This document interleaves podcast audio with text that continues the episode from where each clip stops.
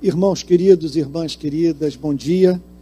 Nós vamos hoje para a segunda exposição bíblica sobre as parábolas e metáforas de Cristo.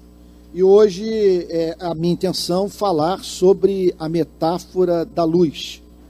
Então, eu chamo a sua atenção para Mateus, é, Evangelho de Mateus, capítulo 5. Evangelho de Mateus, capítulo 5, versos 14 e 16. Mateus, repetindo, capítulo 5, versos 14 e 16. Diz assim a Bíblia. Palavras de Cristo. Vocês são a luz do mundo. Não se pode esconder uma cidade situada no alto de um monte, nem se acende uma lamparina para colocá-la debaixo de um cesto,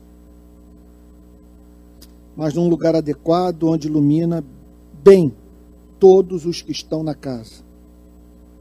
Assim brilhe também a luz de vocês diante dos outros para que vejam as boas obras que vocês fazem e glorifiquem o Pai de vocês que está nos céus. Jesus não está apresentando nessa passagem aos seus discípulos uma estratégia para transformar o mundo. Vou repetir. Jesus não está apresentando aos seus discípulos uma estratégia para transformar o mundo. Nessa passagem, o que ele faz é simplesmente dizer o impacto que os cristãos causarão no mundo se a sua profissão de fé for autêntica. O que ocorre com o mundo quando pessoas se convertem ou nasce uma igreja? Em primeiro lugar, o Senhor Jesus declara, por meio dessa metáfora, do Sermão da Montanha, que o mundo terá luz. Olha o que, que o texto diz: Vocês são a luz do mundo. Por que os cristãos são tornados luz do mundo? Porque foram batizados, porque passaram a conhecer teologia, porque modificaram a sua agenda de domingo, participando assim de cultos dominicais. Não há mínima dúvida que, embora tudo isso tenha imenso valor, o que essa passagem nos ensina é que os cristãos são considerados luz do mundo porque estão ligados a Cristo. Porque tiveram contato com Cristo. Porque ouviram a mensagem de Cristo.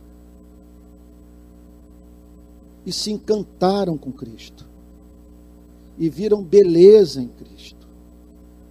E foram convencidos intelectualmente da veracidade do Evangelho. E seus corações foram tangidos pela beleza de Deus revelada no Evangelho de Cristo. Então eles são luz do mundo porque estão ligados a Cristo. Eles são luz do mundo porque passaram a conhecer a causa dos seus problemas. Entenderam o que pode trazer solução para eles. Eles são luz do mundo porque sabem quem são, de onde vieram, para onde vão.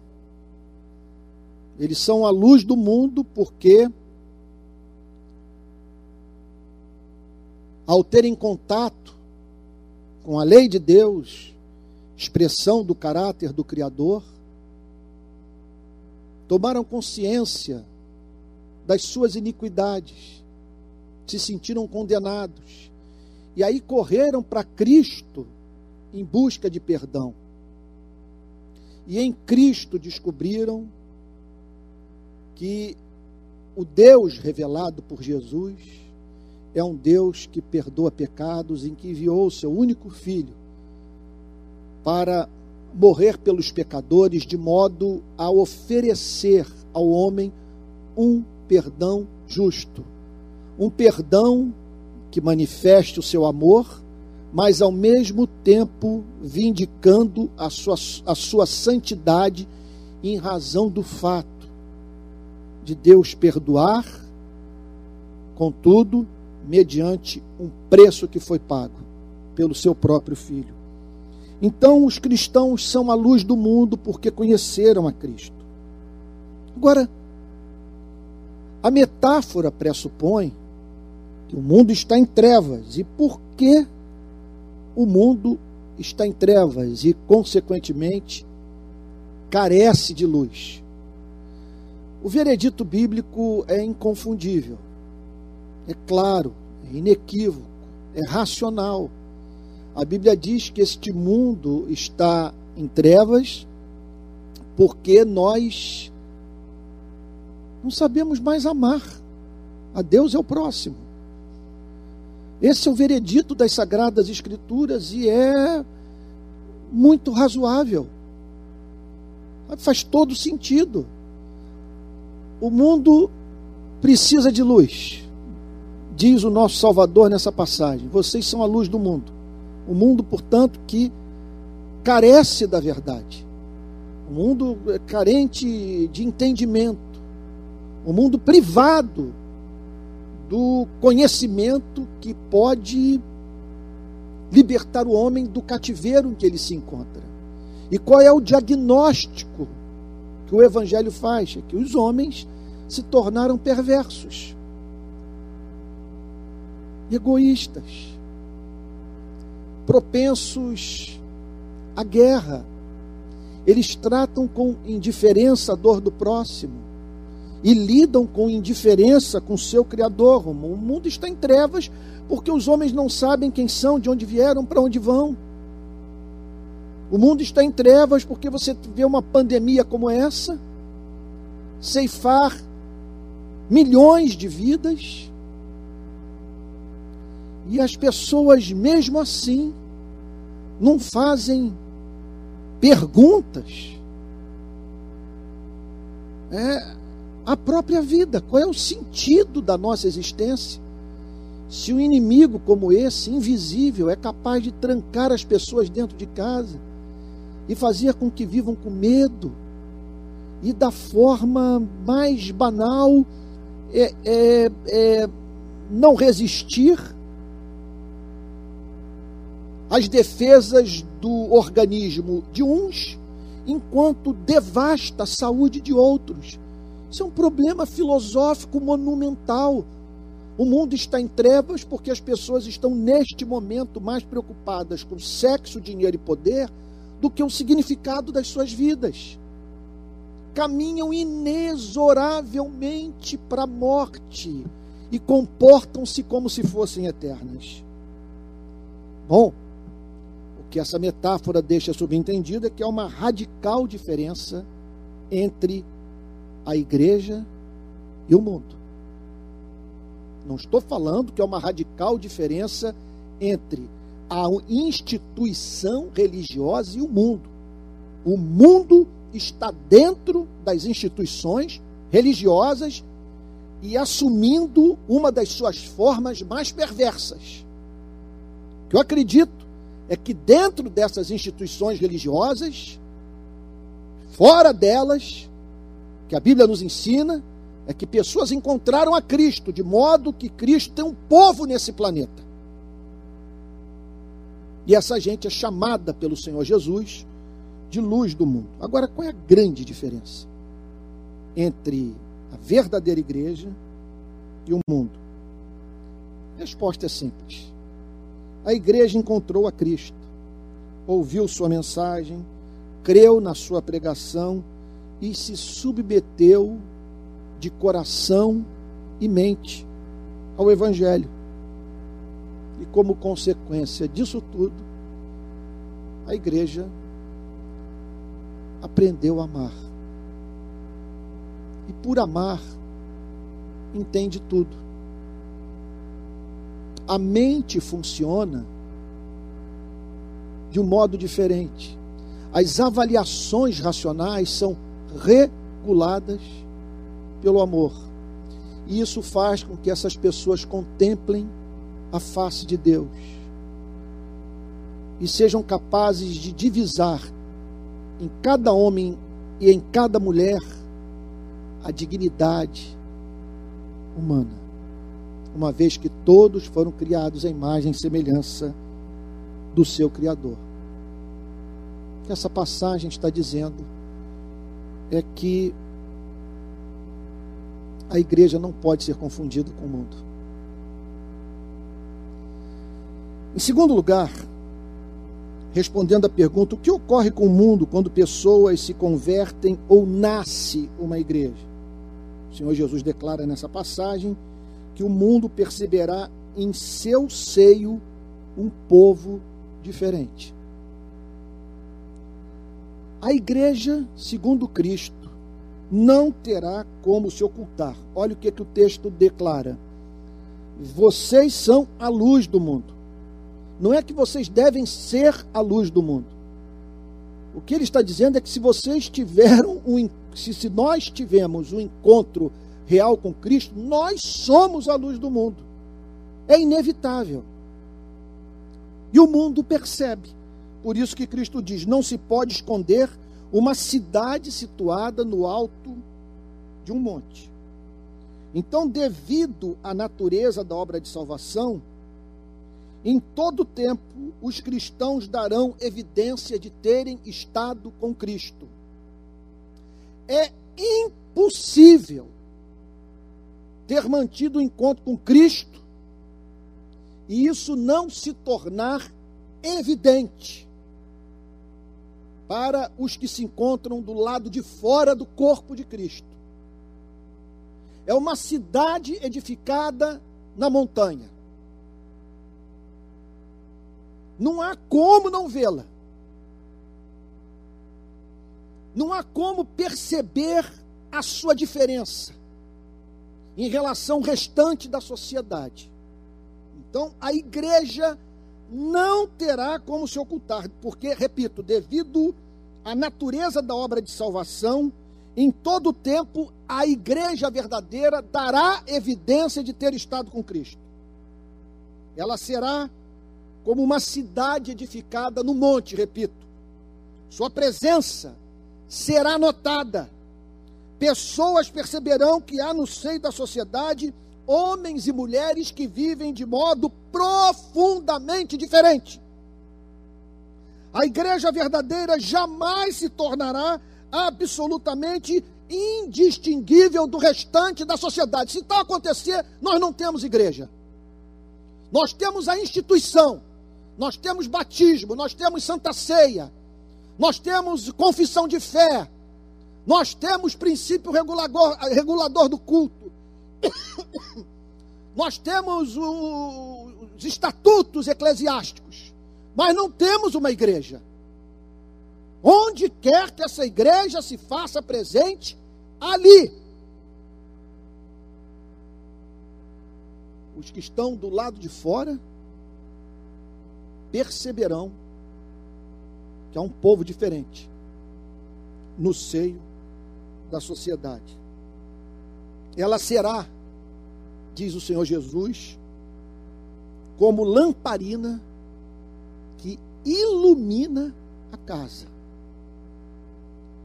O Senhor Jesus declara: nem se acende uma lamparina para colocá-la debaixo de um cesto, mas num lugar adequado onde ilumina bem todos os que estão na casa.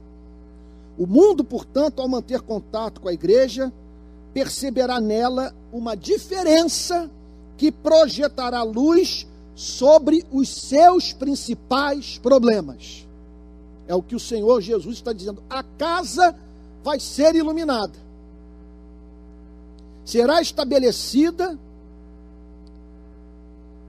a possibilidade de pessoas conhecerem a si mesmas, as causas dos seus infortúnios e o que pode fazer do que saiam da miséria existencial, moral, nas quais se encontram. E por fim, respondendo ainda a pergunta: o que ocorre com o mundo quando pessoas se convertem ou nasce uma igreja? O mundo contemplará a beleza de Deus na beleza da igreja. Por que, que eu digo isso? Olha a parte final da metáfora. Assim brilhe também a luz de vocês, verso 16, diante dos outros, para que vejam as boas obras que vocês fazem e glorifiquem o Pai de vocês que está nos céus. Jesus, Jesus estimula os seus discípulos a intencionalmente serem o que são perante os homens. Basta que vocês sejam o que são. O que Jesus está dizendo é: orem para que isso se torne cada vez mais evidente. Orem por isso. Fica subentendido que o Senhor Jesus faz um apelo para que os cristãos não fujam do mundo. A casa tem que ser iluminada. É como se Jesus dissesse: ofereçam ao mundo a oportunidade de conhecer a verdade. Então nós temos como meios da revelação da existência do ser, dos atributos, da glória de Deus, a natureza, a palavra de Deus, a consciência humana e o testemunho dos verdadeiros cristãos.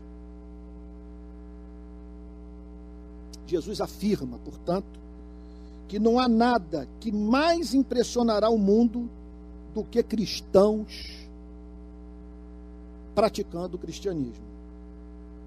Veja, preste atenção no que o texto está dizendo. Assim brilhe também a luz de vocês diante dos outros, para que vejam as boas obras que vocês fazem. O Senhor Jesus não está dizendo para que ouçam as suas palavras, embora isso esteja envolvido. Ele está falando de boas obras obras múltiplas, simétricas, que envolvem a manifestação do amor nas suas mais diferentes expressões. O que ele afirma, repito, é que não há nada que mais seja capaz de impressionar o mundo do que cristãos praticando o cristianismo, para que vejam as boas obras. O que isso significa?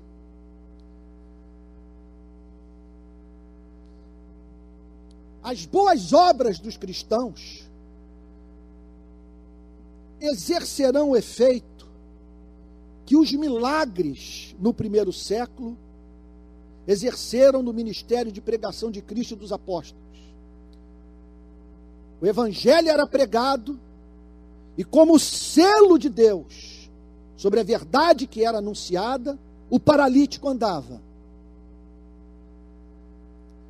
Que o Senhor Jesus está declarando nessa passagem é que o milagre da prática de boas obras num planeta permeado por mais obras fará com que pessoas levem a sério aquilo que a igreja proclama.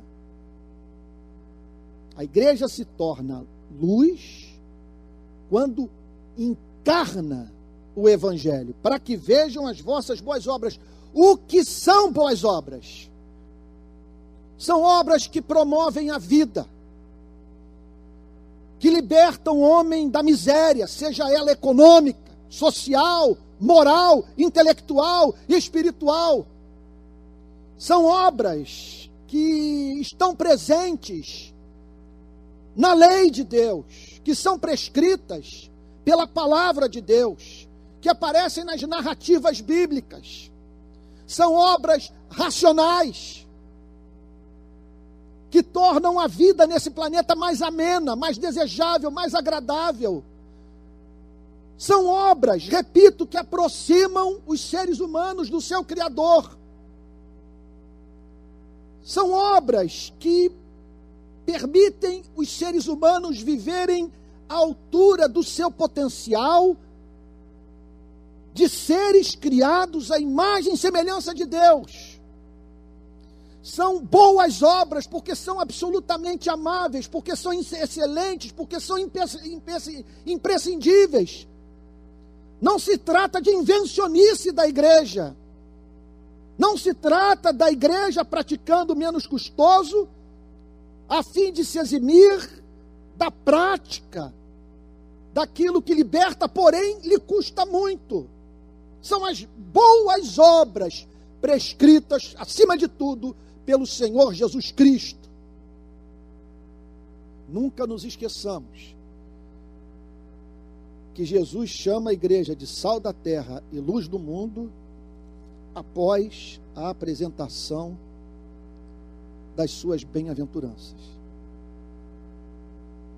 Ser sal da terra, ser luz do mundo, significa viver sob a pressão exercida no espírito humano por essas bem-aventuranças. Jesus chama a atenção dos seus discípulos para o fundamento e meta da existência da igreja no mundo. Ele termina declarando para que vejam as boas obras que vocês fazem e glorifiquem o Pai de vocês que está nos céus. O mundo, diz o Senhor Jesus, será levado a crer por uma igreja que mostra a realidade do Evangelho por meio do modo como vive. O mundo será levado a conhecer o caráter do Pai. E glorifiquem o Pai de vocês que está nos céus. Pessoas olharão para a igreja e perceberão presentes nela as características de Deus, o seu caráter santo. Olha, e em conexão a isso, o mundo será movido às ações de graças pela vida da igreja. Porque o mundo, veja, que será objeto da prática dessas boas obras. São boas obras que representarão pão para o faminto, água para o sedento, vestes ou roupas para o nu.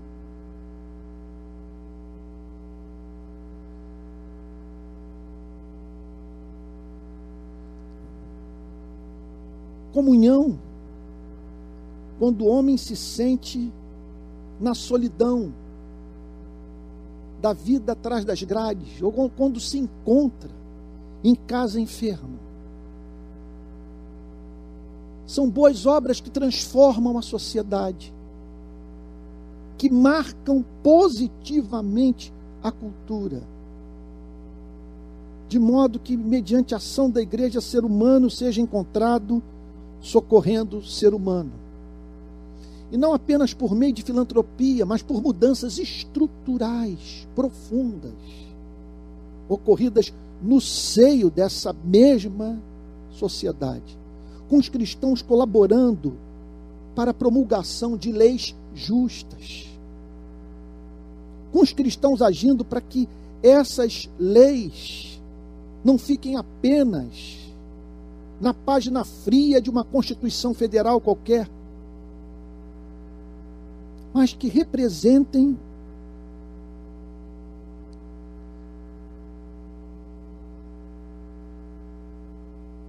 um ideal ao qual a sociedade se submete, ainda que por egoísmo, por entender que nós funcionamos melhor quando todos têm acesso a condições dignas de vida. Portanto, ah, essas são as lições básicas desse texto extraordinário. Repito, deixa eu fazer uma breve recapitulação do que falei até aqui, a fim de entrarmos na parte das aplicações práticas.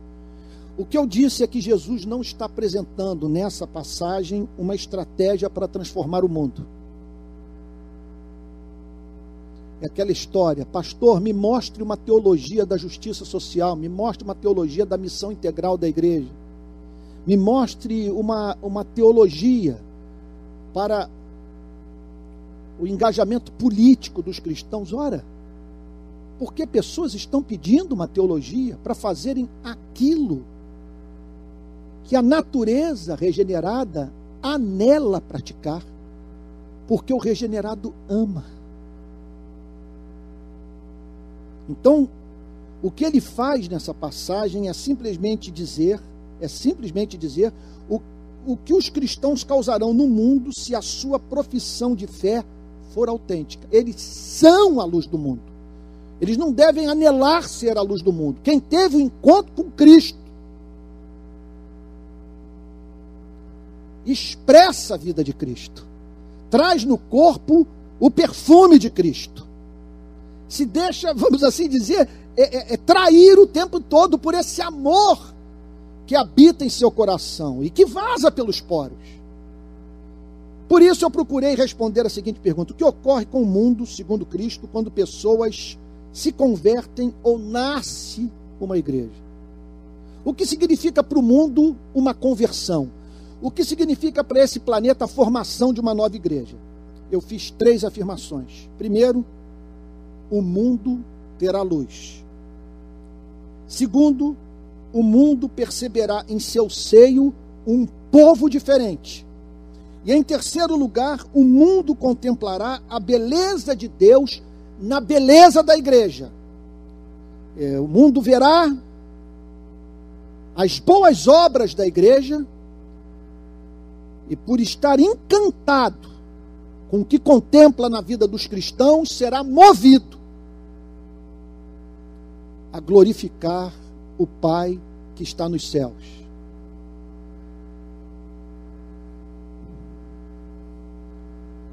Repito, pela beleza do caráter dos cristãos e pelos benefícios que o mundo ofere da prática dessas boas obras. Vamos para a aplicação. é, somos cristãos. Você nasceu de novo.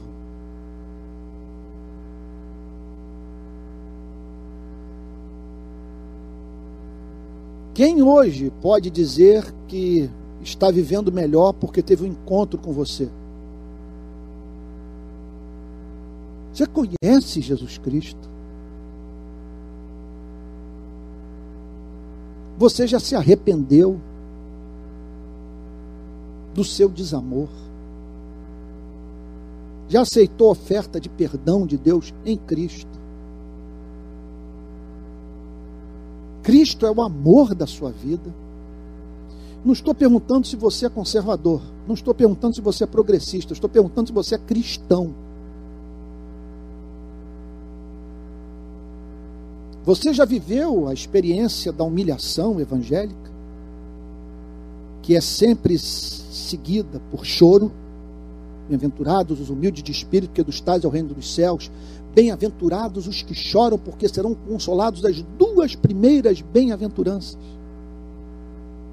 Você pode dizer que Elas estão presentes na sua vida? Que você é uma pessoa quebrantada de coração, que depende da graça de Cristo para viver?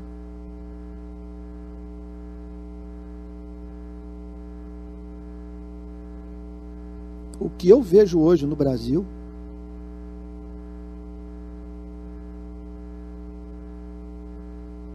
é o fenômeno de igrejas lotadas por pessoas cujas vidas não podem ser consideradas por ninguém luz do mundo. E tal é sintomático da falta de conversão. Segunda aplicação prática. Somos diferentes do mundo?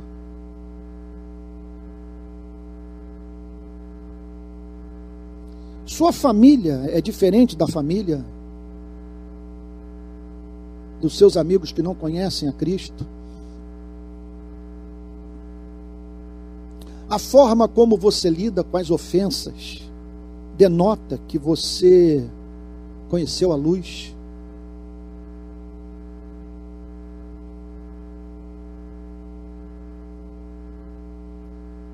Numa pandemia como essa, qual a diferença que você tem feito para o nosso país? Pode-se dizer que é encontrado no seu testemunho um equilíbrio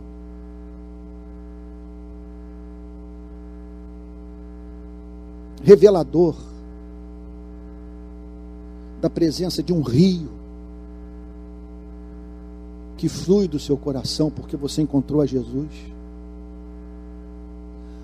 Quantos desempregados foram socorridos por você nessa pandemia? Para quantas famílias enlutadas você manifestou compaixão?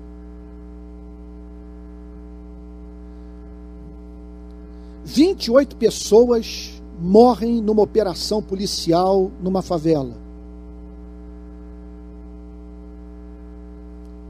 Qual foi a sua contribuição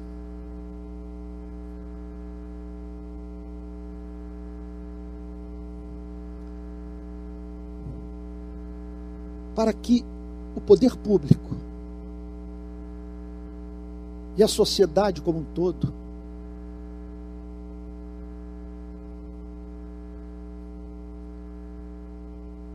interpretassem aquele fato. Deixa eu reformular a pergunta.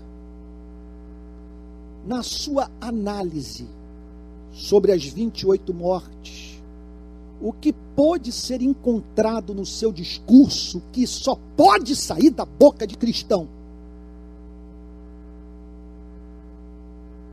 Qual foi a sua contribuição singular para o ocorrido?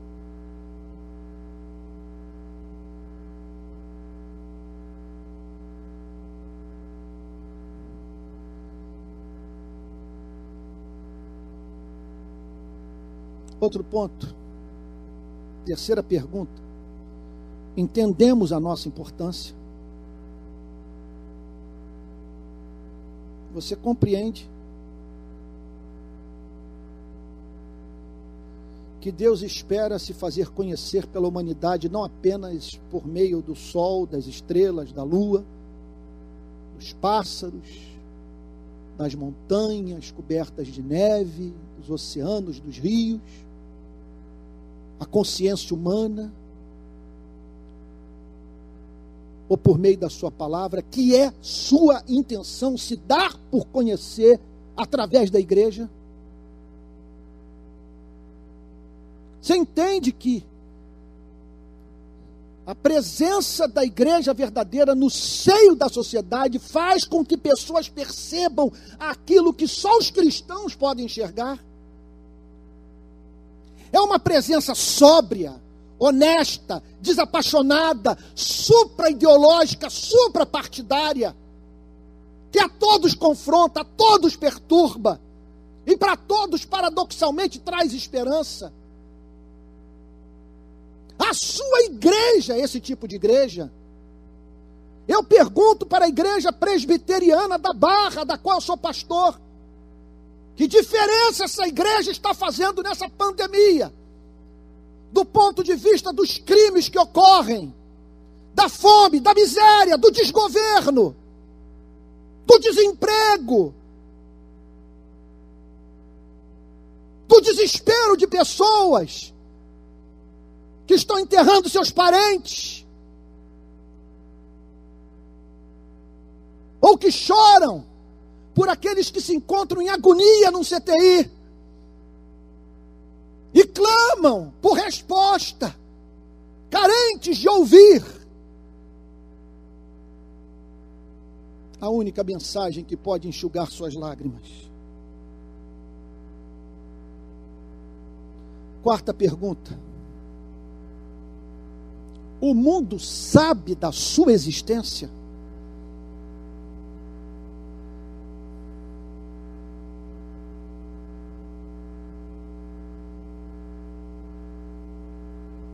Que você representa para o mundo? Olha, vou usar um exemplo. Eu não estou muito certo que eu deveria usar.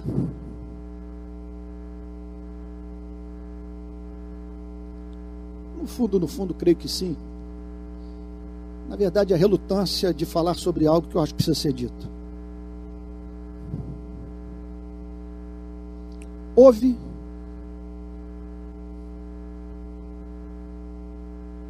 as 28 mortes no Jacarezinho, justamente na comunidade onde está a sede do Rio de Paz. Fui chamado para dar entrevista. Tinha que me posicionar. E procurei me posicionar de modo cristão de modo a não ignorar os sentimentos dos policiais civis da nossa cidade que perderam um amigo, e ao mesmo tempo fazer perguntas ao poder público que julguei pertinentes. Não havia o que eu declarasse nas entrevistas o que não despertasse o ódio do número incontável de pessoas, de todos os lados. Do decurso de uma semana,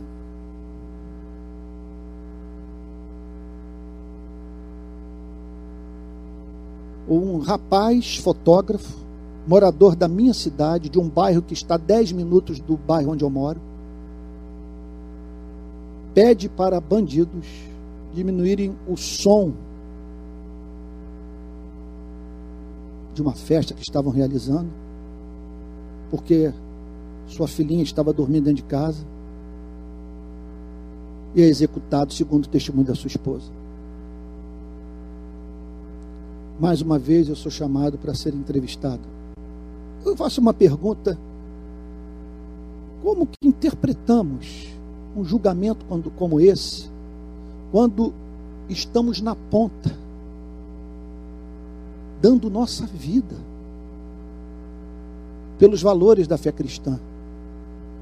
E o que sentimos quando vemos que os cristãos que nos atacam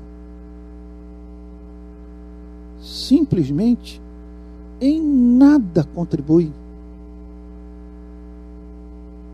para que essa violência cesse. Não são encontrados em nenhum momento envolvidos objetivamente com uma causa que lhes custe muito.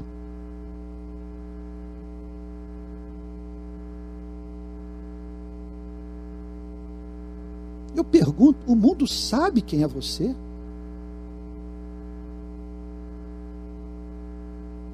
Tem gente hoje pensando em se tornar cristã por causa da beleza do seu testemunho, do seu caráter. Quantas pessoas você levou a Cristo?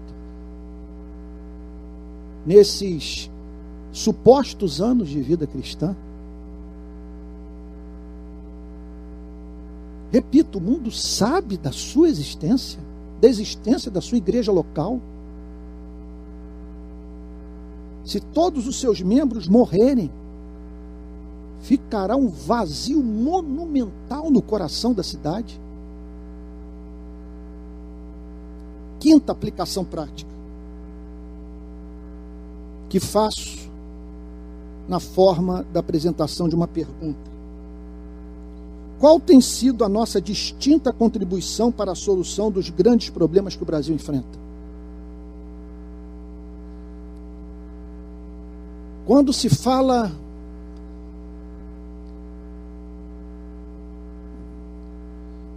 em cultura armamentista, o que há no seu discurso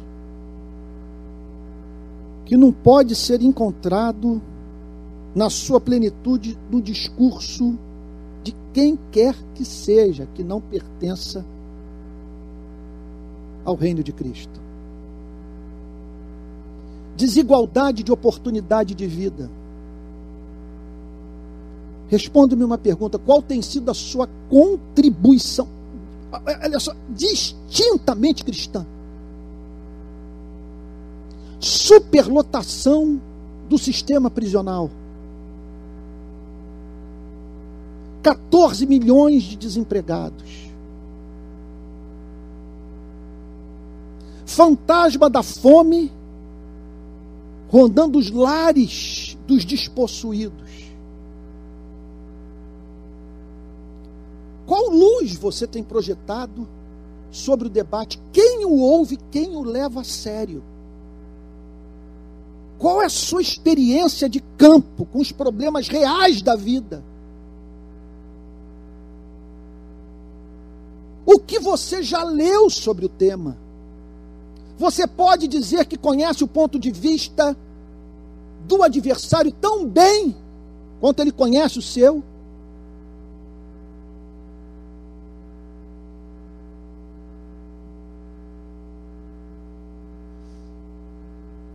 Eu gostaria de me dirigir aos membros da Igreja Presbiteriana da Barra da Tijuca.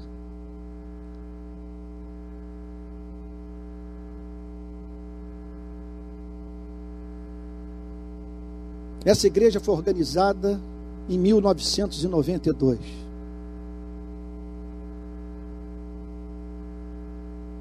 Sob sólida pregação reformada.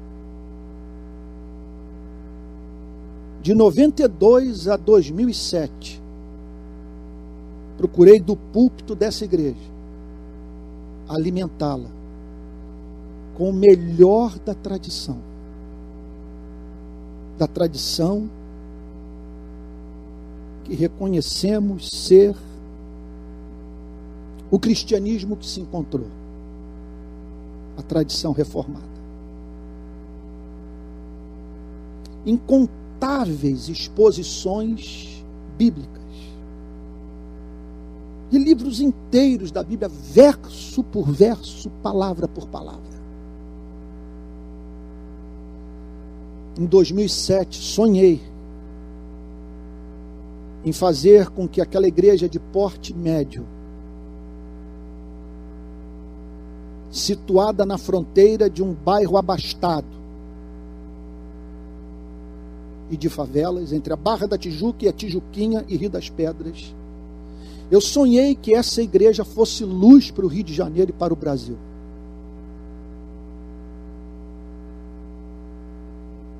E a um alto custo pessoal, entramos nas favelas.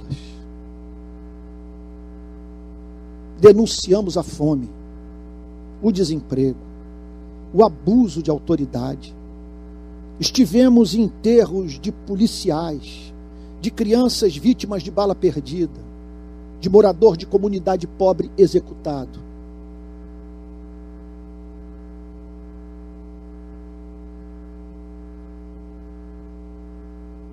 Passamos a ocupar o noticiário do mundo inteiro, como até hoje o fazemos. Tendo acesso a pessoas que a igreja não tem conseguido alcançar em razão do fato de que elas passaram a nos levar a sério a partir do que viram em nós. A pergunta que eu faço é se a igreja presbiteriana da Barra entendeu o seu chamado. Se ela tomou consciência dos seus privilégios.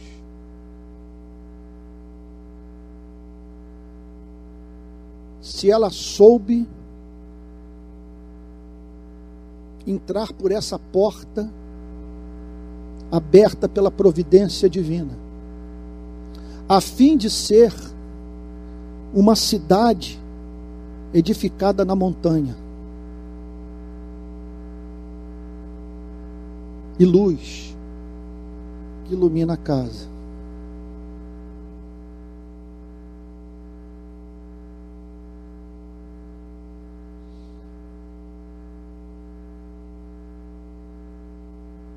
Penúltima aplicação prática. Vivemos a fé. Eu não estou perguntando se você participa de grupo pequeno. Não estou perguntando se você participa de culto online ou presencial. Não estou perguntando se você é dizimista. Não estou perguntando se você é calvinista. Eu estou perguntando é se você pratica boas obras. Praticar boas obras dentro de casa na rua, do lugar onde você mora, na presença dos seus companheiros de trabalho. Se você pratica boas obras do ponto de vista das suas obrigações, dos seus deveres como cidadão brasileiro.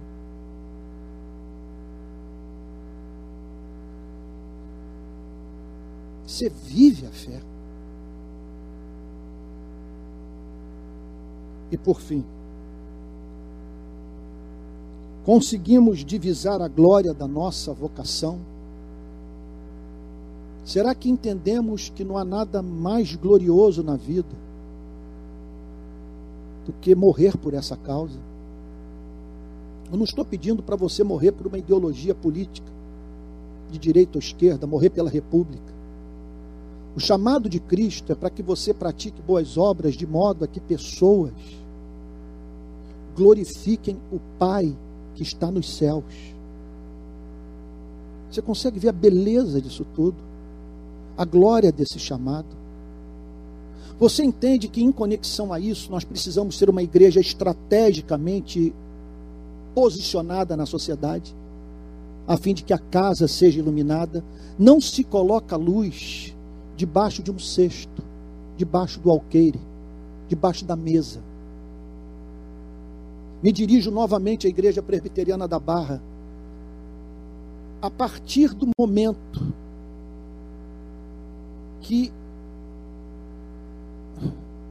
o trabalho do pastor da igreja e de alguns dos seus membros ocupou o noticiário do país e do mundo, nós fomos capazes de discernir a extraordinária oportunidade que Deus nos deu de, como igreja, cumprirmos esse chamado de luz do mundo. Nós entendemos que era o momento de nos unirmos e, como um só corpo, extrairmos o máximo possível das oportunidades que Deus deu a essa igreja e me permita dizer a nenhuma outra do país. Não estou falando isso para soberba, tem igrejas do país, tem igrejas do nosso país fazendo um trabalho santo, reto, que não aparece e que contudo glorifica a Deus igrejas que estão levando pessoas a Jesus, conheço pastores santos que amam a Cristo, que estão à frente de igrejas sadias. O que eu estou querendo dizer é que Deus deu uma vocação para essa igreja. Abriu uma porta, permitiu que essa igreja exercesse impacto profundo na cultura nacional e de modo a atrair para os seus seios pessoas que, encantadas com o que essa igreja estava fazendo, se aproximassem de Cristo. Não tenho a mínima dúvida de que teremos que prestar contas diante de Deus, diante das oportunidades raras concedidas pelo Espírito Santo para a Igreja Presbiteriana da Barra da Tijuca.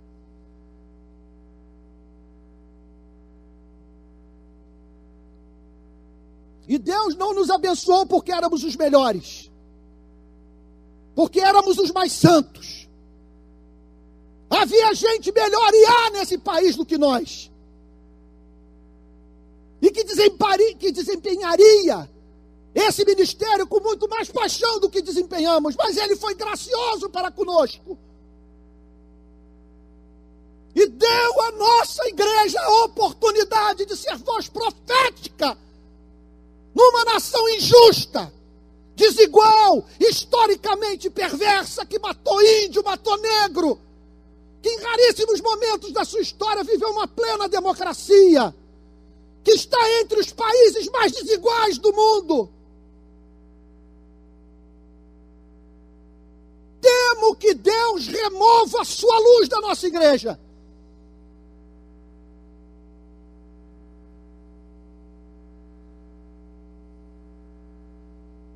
E faça o que costuma ser feito na história do cristianismo.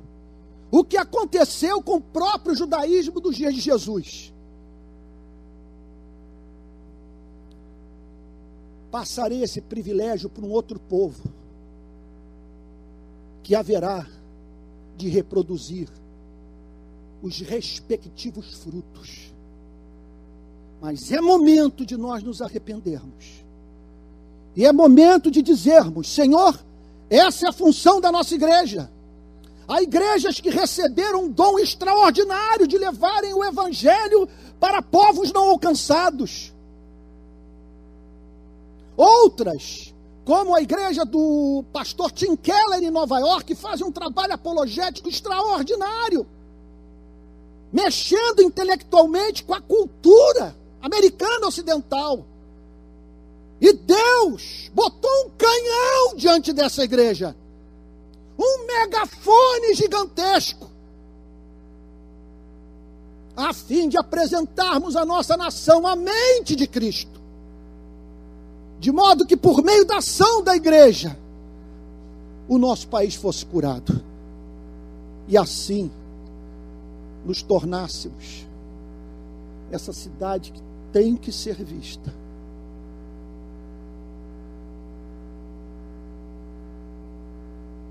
E essas boas obras, levando o povo brasileiro a glorificar o nosso Pai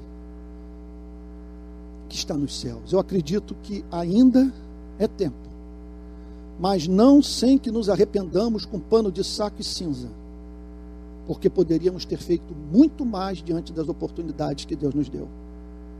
Mas Ele é misericordioso e acredito que Ele não está trazendo nessa noite, nessa manhã, uma sentença para a igreja, dizendo que a porta está fechada, que o candeeiro foi removido da estrada do Itanhangá 1051. É Deus nos chamando para nós não nos acovardarmos e vivermos o Evangelho na sua plenitude, entendendo que o que abala o mundo não é apenas o que falamos, mas as boas obras que praticamos. E repito, que fazem os não cristãos a desejarem conhecer o Deus cristão. Vamos orar? Pai Santo.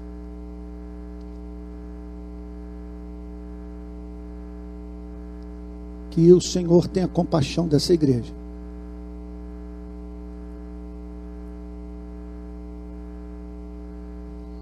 Que em meio ao caos causado por essa pandemia, Teu Espírito produza uma reforma na igreja presbiteriana da Barra.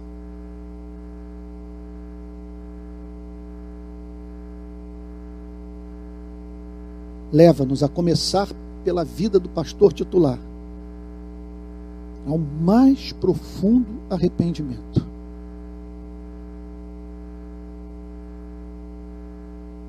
Não remova dessa igreja o seu candeeiro, Senhor. Que o Senhor não tenha que nos disciplinar, passando para outros as oportunidades que tu nos destes. Oportunidades raras, Senhor. E até onde vemos, não concedidas a outras igrejas cujos membros são mais santos do que somos, Senhor.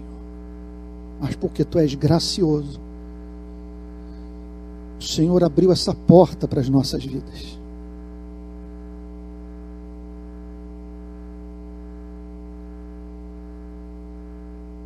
Não se acende uma lamparina para colocá-la debaixo de um cesto.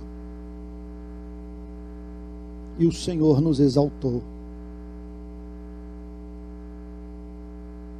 o Senhor fez com que milhões, bilhões, conhecessem as nossas obras. Que tu nos concedas graça para administrarmos esse dom com santo temor a partir de agora. Abençoe aqueles que estão nos ouvindo de outras partes do país, aqueles que ouvirão essa mensagem nas próximas horas, dias, meses e anos. Que todos entendam que se somos cristãos, somos luz. Por isso que pedimos, Senhor Converte os que não se converteram. E que as nossas igrejas, as igrejas desse país, essa igreja, cresçam a partir de verdadeiras conversões. Em nome de Jesus, Senhor, com perdão dos nossos pecados. Amém.